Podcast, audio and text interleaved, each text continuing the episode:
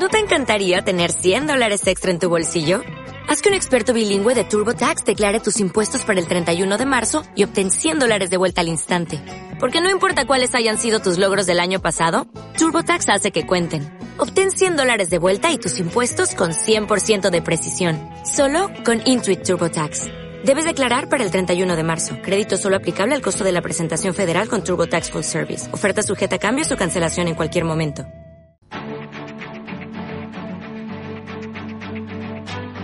En Capital Intereconomía, el consultorio de bolsa.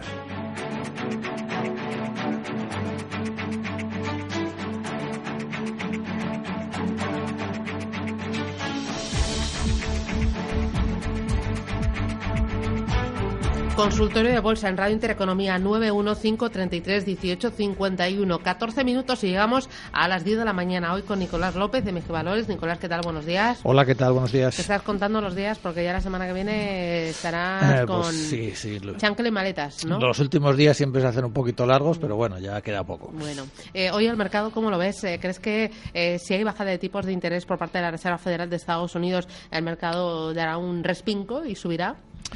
Eh, bueno, como siempre suele suceder, pues eh, depende eh, no solo de la rebaja que haya, sino un poco de las expectativas ¿no? que, que dibuje la Fed para próximas rebajas. Al fin y al cabo, el mercado ya anda por hecho ¿no? que se va a producir una eh, rebaja de un cuarto eh, de punto. Eh, los pronósticos pues dan más de un 80% de, por ciento de probabilidades, solo un, un 10% a que la rebaja puede ser de 50 puntos básicos y otro pequeño 10% a que no haya movimientos, ¿no? Es decir, que en definitiva, si se produce, si se produce esa rebaja, pues podemos decir que el mercado ya lo esperaba. La clave luego será ver eh, qué mensaje da para, eh, para próximas rebajas, ¿no? Si, si realmente se muestra eh, agresivo diciendo que, bueno, que de momento va a seguir bajando los tipos o si se mantiene más bien cauto y dice que, bueno, que nuevas rebajas dependerán, ¿no? De, la evolución de la economía. Eh, en este caso, pues es posible que se pudiera producir un- más bien una cierta toma de beneficios, ¿no? El mercado eh, en Estados Unidos al menos, pues viene subiendo en, en las últimas semanas un poco a, cuenta de, estas rebajas y bueno, tampoco sería raro, ¿no? Algún tipo de toma de beneficios. Pero en general, bueno, el, mercado eh, de alguna, eh, alguna manera sigue eh, con ciertas incertidumbres por las eh, señales un poco confusas que manda la economía, ¿no? Estamos en esta situación en la que una parte de la economía, la más industrial, pues está en clara desaceleración, si no en, contracción, pero eh, otra parte importante de la economía, más importante, ¿no? Que es todo el consumo, servicios, etcétera, pues se mantiene fuerte, ¿no? Entonces, bueno, pues no sabemos muy bien a, a qué carta jugar, ¿no? Si que si realmente pues vamos hacia una situación problemática, hacia una recesión, o si simple en algún momento esta desaceleración industrial pasará y seguirá la fase expansiva de la economía, ¿no? De momento los mercados parecen apostar por esta segunda opción, eh, nuevos máximos históricos en Estados Unidos, una bolsa europea que en general pues ha recuperado bien en estos meses, es parece que los inversores eh, apuestan de momento porque la fase expansiva de la economía va a continuar y en ese sentido eh, pues la bolsa seguirá teniendo un buen comportamiento. Bueno, eh, vamos a ir a- con los oyentes y con ellos vamos a repasar los valores que a ellos les interesan. Empezamos por José Luis Madrid. José Luis, ¿qué tal? Buenos días. Hola, muy buenos días, Susana. Dígame. Eh, enhorabuena por el programa. Gracias. Es que hace un mes o mes y medio o así, aproximadamente, cuando estaba Nicolás en el, en el, pro- en el programa, le llamé para hacerle una pregunta que entonces era- me- él dijo que no, vamos a ver, eh, que era ilógica y que no, no podía ser. Yo sigo hablando sobre el Sabadell. Viendo la perspectiva del sector financiero, que bueno, ahora parece que hay consenso de la lista, por ejemplo, que el, el Santander se vaya a 3,70, porque ha hecho una vela muy fea, no sé qué. Bueno, hay consenso de que la banca va a seguir bajando. Santander ha roto hoy 82 euros, probablemente el próximo soporte esté en 71. El Sabadell sí sigue cayendo. La pregunta que le hice entonces es la que le digo ahora. Es probablemente, si, si la banca sigue sufriendo con el tema de Inglaterra y tal, del Reino Unido, Sabadell podría llegar, dicen, dicen, a 0,41. La pregunta que le hice entonces es, ¿ha cambiado su parecer en cuanto a la pregunta que le hice de que podríamos ver al Sabadell que se lo vendieran, lo paran por un euro como pasó con el Popular o no? Solamente era eso, gracias. Bueno, está en su nivel más bajo desde la salida bolsa que creo que fue en 2001. Sí, eh, bueno, sí, los, los bancos, en particular los eh, más domésticos, eh, Sabadell entiendo por doméstico que, que está en, digamos, en Europa y en consecuencia tiene toda la problemática de los tipos negativos o, los tipos cero. bueno, pues está claro que están en un entorno bajista. con la publicación de resultados de este trimestre, viernes y, lunes, pues se ha producido un nuevo tirón a la baja porque los bancos de alguna forma han confirmado que no van a poder cumplir ¿no? con eh, las previsiones que tenían de crecimiento para los próximos dos tres años. ¿no? Cada banco tenía unos objetivos de alcanzar un determinado beneficio de aquí al 2020, al 2021 y bueno, pues básicamente lo que han venido a decir es que no van a poder eh, alcanzar esos objetivos por mm, bueno la reciente caída ¿no? del Euribor eh, que responde a su vez pues al giro que ha dado el BCE en su política hacia nuevos eh, estímulos o nuevos tipos más negativos ¿no? en este entorno eh, los bancos pues van a tener que rebajar sus expectativas digamos de, rentabilidad ¿no? las expectativas de beneficio que pueden obtener y bueno pues ahí está este nuevo tirón a la baja aún así Santander digamos que está aguantando Santander hoy está por encima de 4 euros es decir que que sigue ahí, ¿no? En, la zona en la que lleva eh, bastante tiempo, eh, porque bueno, Santander y BVA de alguna forma compensan, ¿no? El entorno eh, tan negativo en Europa con su exposición a, a, emergentes, donde la situación es bastante mejor, ¿no? Para la banca. los domésticos sí que están ahí metidos en pleno pesimismo, pero digamos que la situación está que en la que está la banca no es una situación de crisis como la que eh, tuvimos en el año 2011, 2012 o en el 2009, ¿no? Con, la recesión, con la crisis del euro. Eh, aquí no está en juego mm, la solvencia de los bancos, ¿no? No está en riesgo el que puedan ir a una situación de quiebra como fue el Banco Popular. Aquí lo que está en juego simplemente es cuál es su valoración razonable, ¿no? Es decir, eh, para un banco que puede tener un ROE del 7% o del 8 o del 10 o del 12, bueno, pues se corresponden niveles de valoración diferentes. Entonces, el mercado, bueno, pues eh, ante las continuas rebajas, de expectativas de esa rentabilidad, pues está continuamente rebajando las valoraciones y cayendo. ¿Hasta dónde puede llegar esto? Bueno, pues es difícil, ¿no? Pero en, en, cada momento, es decir, en el momento actual, hoy, ¿no? Con Sabadell a 0,81, entiendo que aquí con este precio, pues ya se recoge lo que cabe esperar de Sabadell en los próximos dos, tres años, lo que cabe esperar a día de hoy.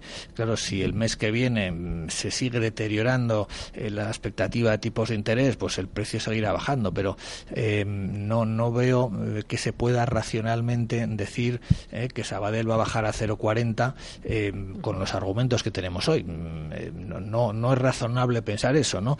Lo razonable es que los pensar que los mercados son eficientes en el sentido de que en cada momento ya ponen en precio lo que eh, hoy se ve como escenario más probable. Entonces, yo lo que esperaría de Sabadell, como el resto de los bancos, que tiendan a, estabilizarse en la medida en que el escenario de fondo se estabilice, ¿no? Entonces, no sería tan pesimista y tan catastrófico con Sabadell ni con ningún otro banco, ¿no? Porque lo que no veo es riesgo, mm, ya digo, de, de crisis. Mm, me dice uno de los oyentes, dice, señor Nicolás, estoy pensando en comprar Telefónica para dejarla en cartera. Ha caído muchísimo. ¿Lo ve peligroso? Eh, peligroso no, eh, sería eh, algo un poco similar ¿no? a, lo de Sabadell, lo de la banca, en el sentido de que el problema de Telefónica no es que tenga un riesgo de crisis, sino pues que no crece. ¿no? En Telefónica, pues los resultados que ha sacado, lo que hemos visto es que los ingresos están creciendo el 1%, su objetivo para el año es del 3%, entonces parece que va un poquito corto de momento ¿no? en, conseguir ese, ese crecimiento previsto. bueno, pues un negocio que, que no crece eh, lo que nos da es un buen dividendo, una buena rentabilidad por dividendo, pero eh, pocas eh, o nulas expectativas de revalorización del precio. Entonces, invertir en Telefónica, pues hoy es casi casi como invertir en un bono de alto rendimiento, un bono, digamos, de alto riesgo, ¿no? en el que tenemos una muy buena rentabilidad, 6-7%, pero donde el precio pues posiblemente se mantenga fluctuando, pero en, niveles más o menos como los actuales. Mm, Sergio, ¿qué tal? Días. Hola, buenos días. Eh, tiene que bajar el volumen de la radio, porque si no se acopla. Muy bien. Dígame. Hola, Sergio. Eh, eh, Dígame. Quisiera preguntar al, analístico que sobre Bankia, porque como va para abajo, va para abajo. Yo invertí 50.000 euros y pierdo ya 50 si, si voy a perderlo todo o qué me puede pasar. Muy bien. ¿Algo más? ¿Eh? ¿Algo más?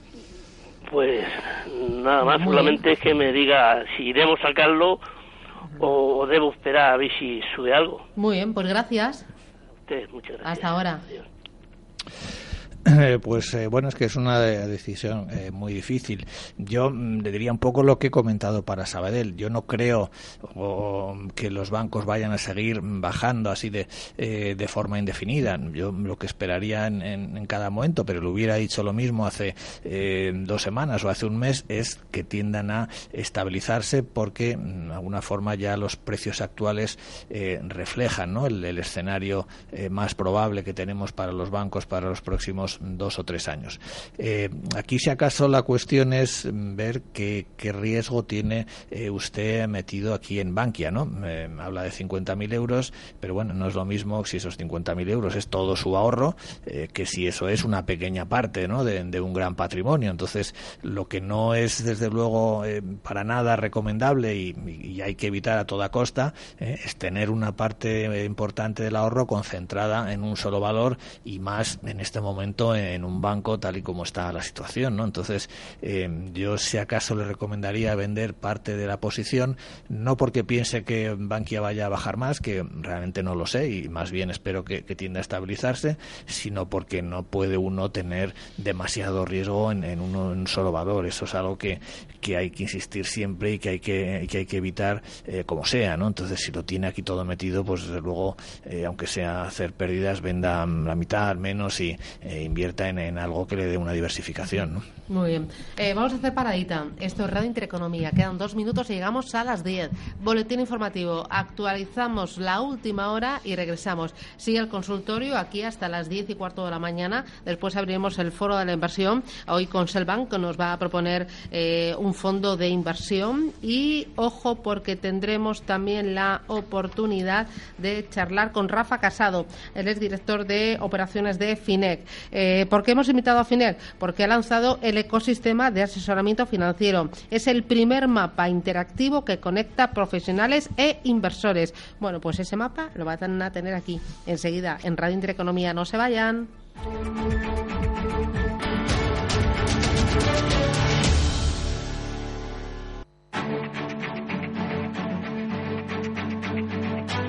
En Capital Intereconomía, el consultorio de bolsa.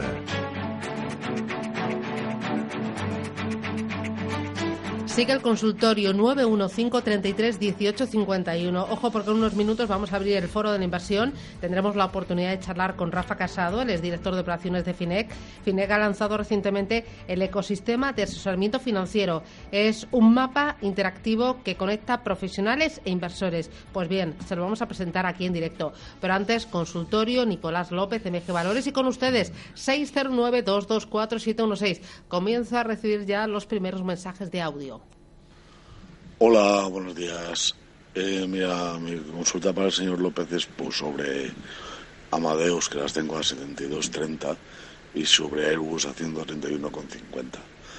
Ruego me indique stop loss y qué precio objetivo puede para tener sus valores. Muchísimas gracias.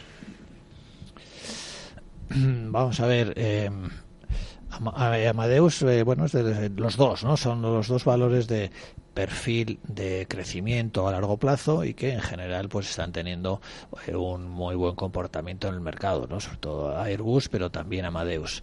Eh, eh, poner un stop depende mucho de si nos estamos moviendo más en el corto plazo o, más en la tendencia de medio y largo plazo. ¿no? En el caso de Amadeus, digamos que el primer stop de corto plazo yo lo pondría de momento por debajo de 69.50, mientras aguante ese nivel, pues en principio asumimos que está en un proceso alcista y que el objetivo Así a medio plazo pues sería intentar volver a, los máximos ¿no? que, hizo el año pasado, pues sobre 80, 82 euros aproximadamente.